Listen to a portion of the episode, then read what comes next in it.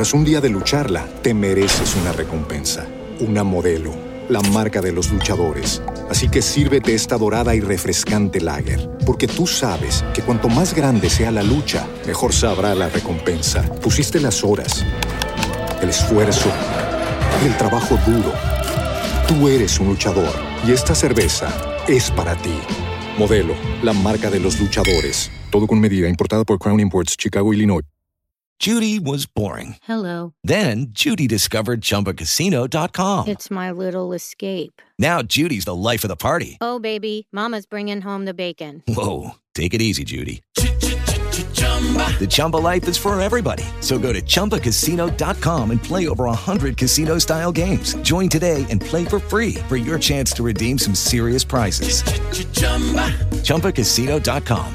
No purchase necessary. Void where prohibited by law. 18 plus terms and conditions apply. See website for details.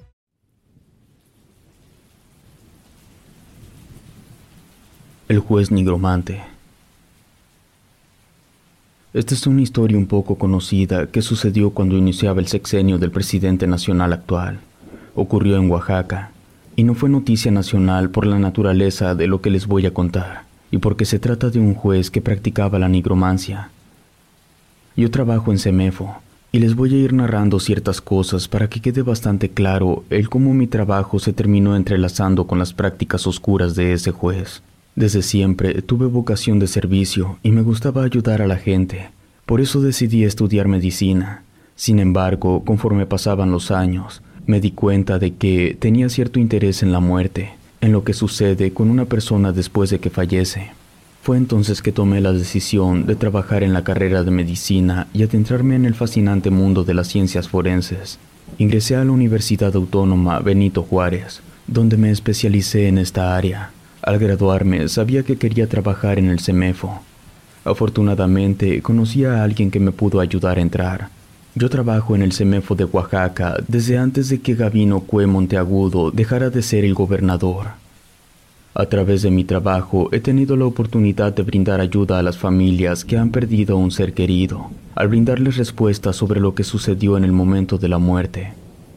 A pesar de los desafíos y las situaciones difíciles a las que me he enfrentado, me siento orgulloso de mi trabajo y de poder contribuir a la justicia y a la resolución de casos en mi estado. Dentro de mi trabajo hay muchos estigmas, ya saben, por tanto contacto directo con los muertos cada día.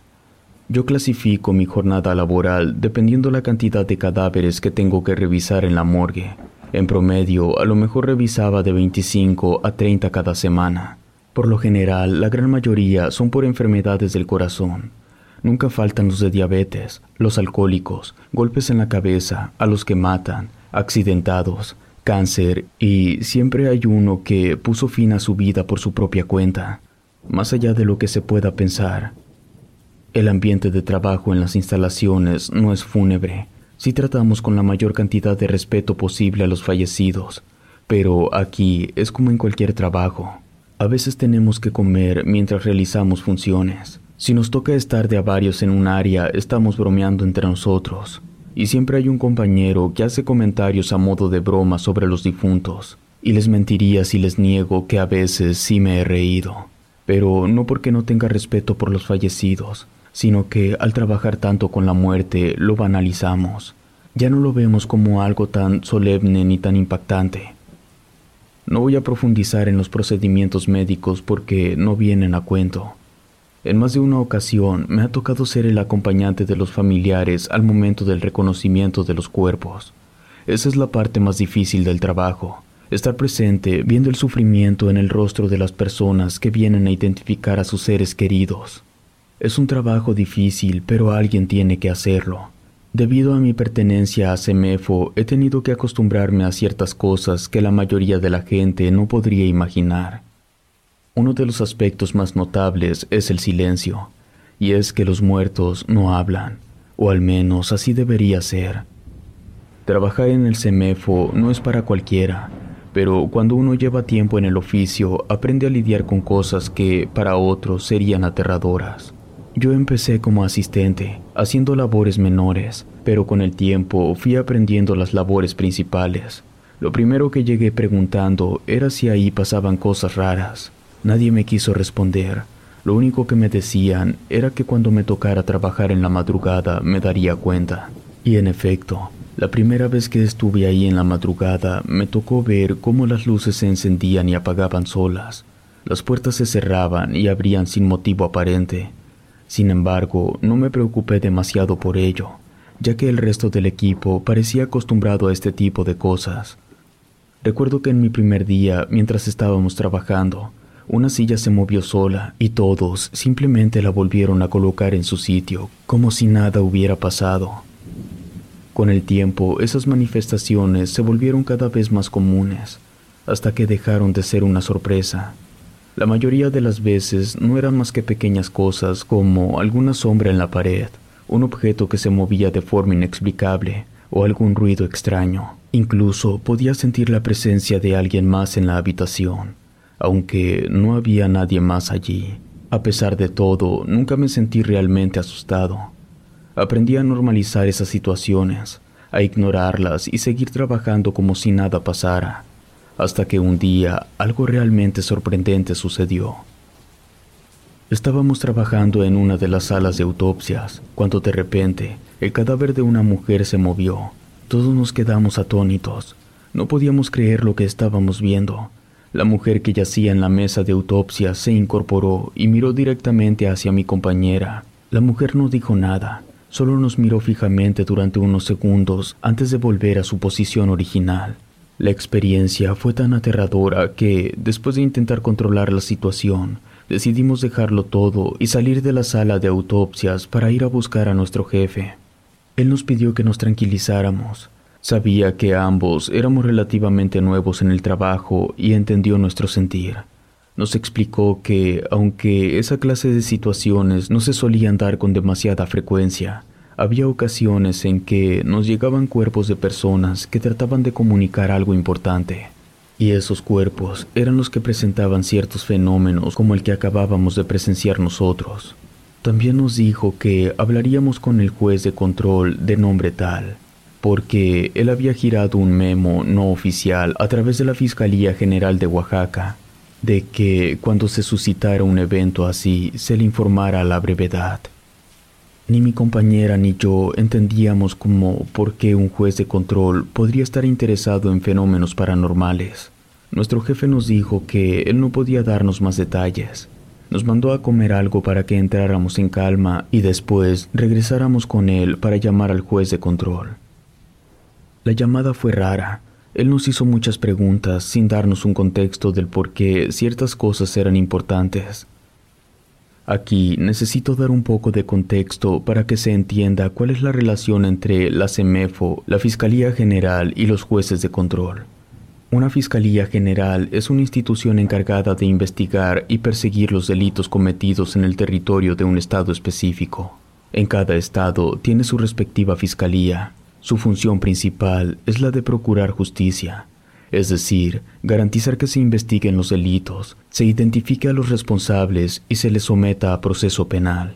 La Fiscalía General de un Estado está conformada por un equipo de fiscales y de investigadores, que trabajan de manera coordinada para llevar a cabo las investigaciones necesarias para esclarecer los hechos delictivos. Los fiscales tienen la tarea de dirigir la investigación, de reunir las pruebas necesarias para demostrar la culpabilidad de los imputados y de formular la acusación correspondiente ante el juez de control. El juez de control es un funcionario judicial encargado de garantizar el debido proceso y la protección de los derechos humanos en el marco del sistema de justicia penal acusatorio. Su función principal es la de llevar a cabo el control de la legalidad en las etapas iniciales del proceso penal, es decir, durante la investigación y la formulación de la imputación. Algunas de las muchas funciones específicas de un juez de control son, por ejemplo, realizar el control de la legalidad de las acusaciones del Ministerio Público, decir sobre la legalidad de las detenciones, verificar la existencia de elementos para que el Ministerio Público pueda formular las imputaciones necesarias para iniciar un proceso penal, presidir las audiencias de juicio y dictar la sentencia definitiva.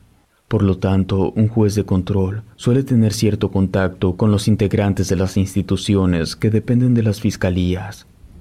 Esas instituciones dependientes suelen ser la Unidad Especializada en Investigaciones, la Agencia Estatal de Investigación, el Instituto de Ciencias Forenses y el CEMEFO.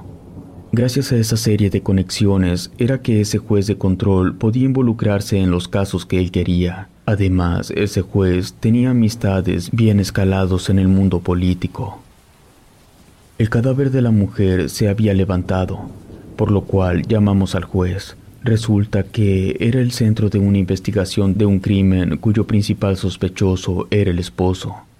Luego de que el fiscal encargado de la investigación presentara todo a ese juez, él determinó que la culpable era la hermana de la fallecida y al viudo lo deslindó de toda responsabilidad. Ese fue un giro que nadie se esperaba. De hecho, la prensa quiso sacar titulares al respecto, pero la gente del juez se encargó que no se hiciera mucho ruido del tema. Lo que se decía entre los pasillos era que el juez se movía por corrupción, porque en la gran mayoría de sus resoluciones el resultado solía ser el menos esperado, y el menos sustentado con evidencia, pero por casualidades del destino, resultó que la muchacha con la que yo estaba saliendo era cercana a ese juez. El hermano mayor de ella era esposo de la hija menor del juez. Eso nos hizo coincidir en una reunión de la familia de la muchacha con la que yo estaba saliendo. Cuando me lo presentaron no era como me lo imaginaba. Era un señor moreno con el cabello liso de un color castaño oscuro. Sus ojos eran marrones, como de un metro setenta. Durante todo el evento estuve buscando el momento de poder establecer una plática con él. A eso de la una de la mañana finalmente coincidimos. Yo estaba fumando en un rincón del patio y él se acercó conmigo para pedirme un cigarro. Traté que la conversación llevara a donde yo quería de forma natural. Le dije dónde trabajaba y él, solo, sin que yo le preguntara, me comentó que era juez de control. Me dijo su nombre, pero no su apellido. También me hizo el comentario que desde niño sintió una peculiar fascinación hacia la muerte y hacia los misterios que le envolvían. Le di mi opinión al respecto, y luego me preguntó si no me había tocado presenciar algo que se escapara a la normalidad. Le dije sobre el cuerpo que se había levantado. Él se sorprendió y me dio su apellido. Entonces yo le pregunté si él era el juez que tomaba los casos de cuerpos que hacían cosas paranormales. Como ya había surgido el tema, aproveché para aclarar todas las dudas que yo tenía. Resulta que la bisabuela del juez había sido una bruja que llegó desde Cuba, y aunque la señora no sabía ni leer ni escribir, tenía un gran conocimiento sobre la muerte. Ese conocimiento se lo transmitió a la abuela del juez, Luego el conocimiento pasó a su madre y finalmente a él. Sin embargo, su madre no quería que él se involucrara en el mundo de lo oculto, así que lo mandó a la universidad con la esperanza de que se concentrara en su carrera y después en su trabajo, dejando de lado el conocimiento familiar. Pero resultó todo lo contrario. Cuando empezó a ejercer como juez de control, descubrió que podía utilizar el conocimiento heredado desde su bisabuela para hacer mejor su trabajo. No me dio muchos detalles al respecto, pero él hacía una especie de ritual para poder hablar con el muerto del que tenía que dar la resolución del caso. Hablando con el muerto podía saber la verdad sobre su muerte y así tomaba una decisión correcta. El juez hacía uso de sus prácticas nigromantes para poder dictaminar sin siquiera ver los informes ni las pruebas. Sus decisiones se sustentaban en su conocimiento ocultista. Yo quedé impresionado por lo que me dijo. Al final de nuestra conversación, el juez me recordó que no debía comentar a nadie nada de lo que habíamos platicado. Nos dimos la mano y nos despedimos. Los rumores de corrupción respecto al juez terminaron llegando a oídos de la gente del presidente Obrador y tomó cartas en el asunto. Lo destituyeron del puesto. No hicieron nada en su contra, solo lo sacaron de la jugada. Ese señor falleció hace dos años. Por eso puedo narrar que conocí al juez de Oaxaca que practicaba la nigromancia.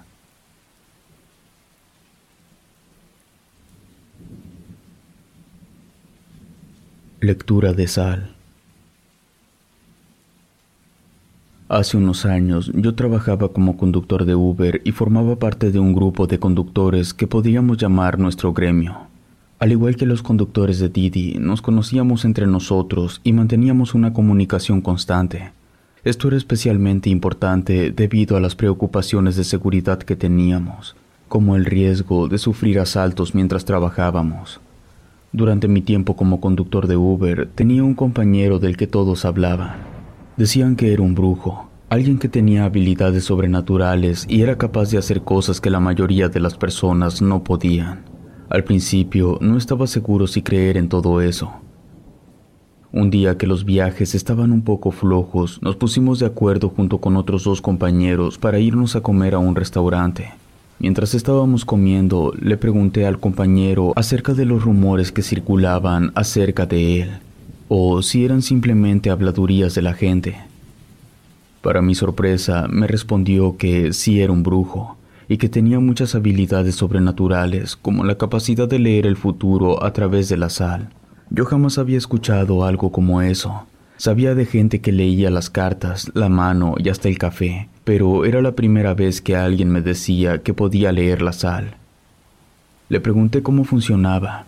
Él me explicó que se trataba de una práctica adivinatoria que consistía en interpretar los patrones y las formas en que quedaba la sal. Me dio varios ejemplos. Si la forma macro de la sal se asemejaba a un corazón, podía tener dos interpretaciones, ya fuera algo amoroso o algo de la salud y para diferenciar se debía revisar la cantidad de sal que quedaba en la mano de la persona a la que se le realizaba la lectura. También se interpretaba la no presencia de la sal, es decir, si la forma macro de la sal no tenía forma de nada, se tenían que revisar los huecos que habían quedado dentro de la forma. Esos huecos podían simular líneas, anillos, círculos, triángulos, cruces, letras y números. Cuando lo que se tenía que interpretar era la no presencia de la sal, la lectura solía arrojar un resultado más complejo.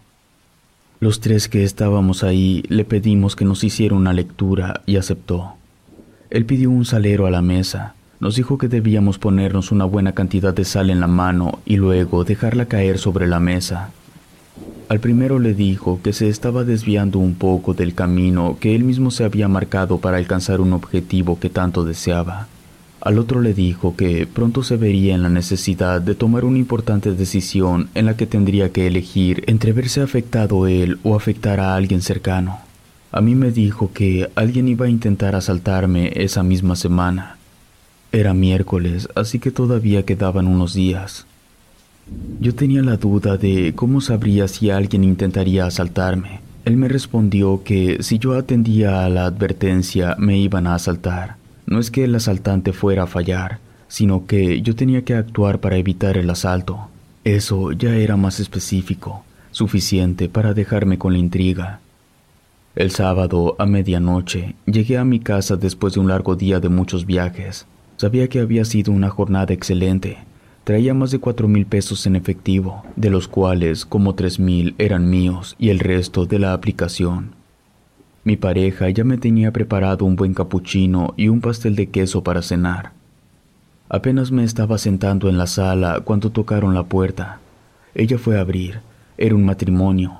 Dijeron que eran nuevos ahí en la cuadra y que uno de los vecinos les había dicho que yo trabajaba en Uber. Ellos querían que yo los llevara a una dirección.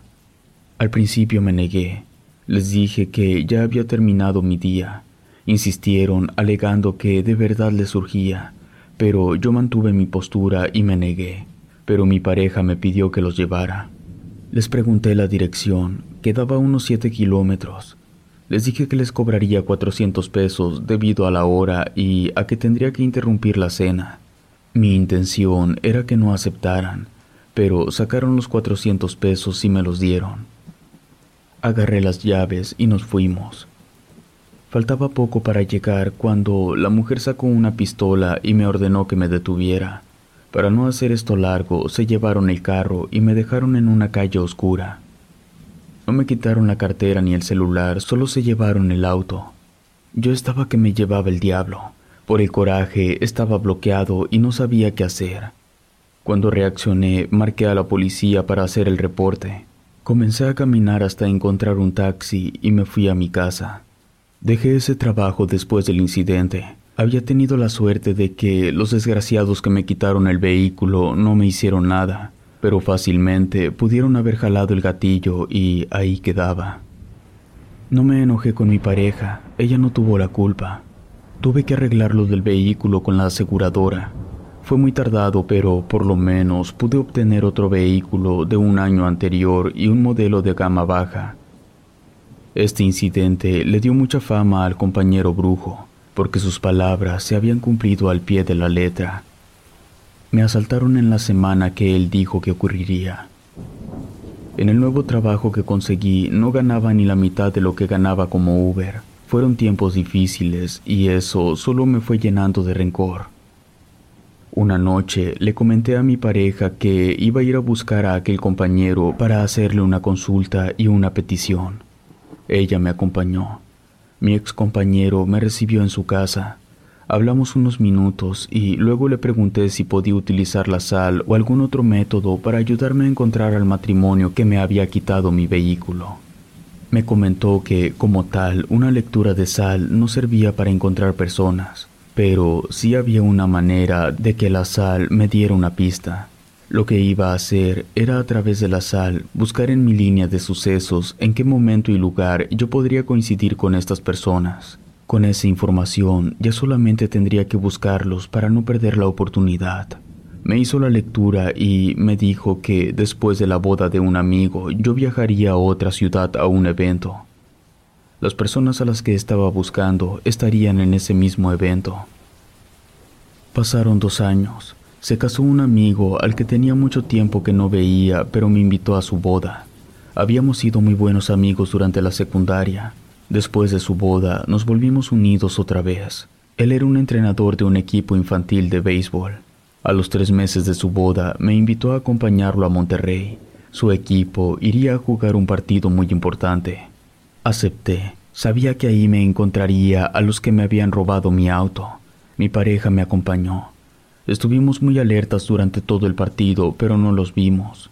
Eso me desanimó un poco. El equipo de mi amigo ganó el partido y todos los niños y papás irían a celebrar, incluyendo a nosotros, mi amigo y su esposa. Antes de irnos, mi pareja fue al baño. Se tardó demasiado. Cuando salió y regresó conmigo, ya listos para irnos, vi que estaba desarreglada y tenía sangre en las uñas. Yo le pregunté qué le había pasado. Me dijo que cuando entró al baño se encontró con la mujer que me había puesto la pistola en la cabeza. Yo no podía creerlo. Mi amigo y su esposa también estaban sorprendidos. A ellos les habíamos platicado del incidente. En eso vemos que la tipa, con la cara toda cubierta de sangre, viene hacia nosotros y al lado suyo viene su esposo. Mi amigo me preguntó si ese era el sujeto. Yo solo le di mi celular y le dije que me lo cuidara. Corrí contra el tipo y lo tumbé al suelo. Él quedó inconsciente del dolor. Su esposa estaba muy alterada y gritando. Algunos de los que vieron se acercaron como para amedrentarme, pero les dije que esos dos me habían apuntado con un arma para quitarme mi auto. La mujer se quedó muda y dejó de gritar. Antes de irme, les advertí que eso no quedaría ahí. Mi vida no mejoró después de haberme desquitado, pero al menos me sentí liberado luego de que ese matrimonio recibiera su merecido. Relatos escritos y adaptados por Ramiro Contreras.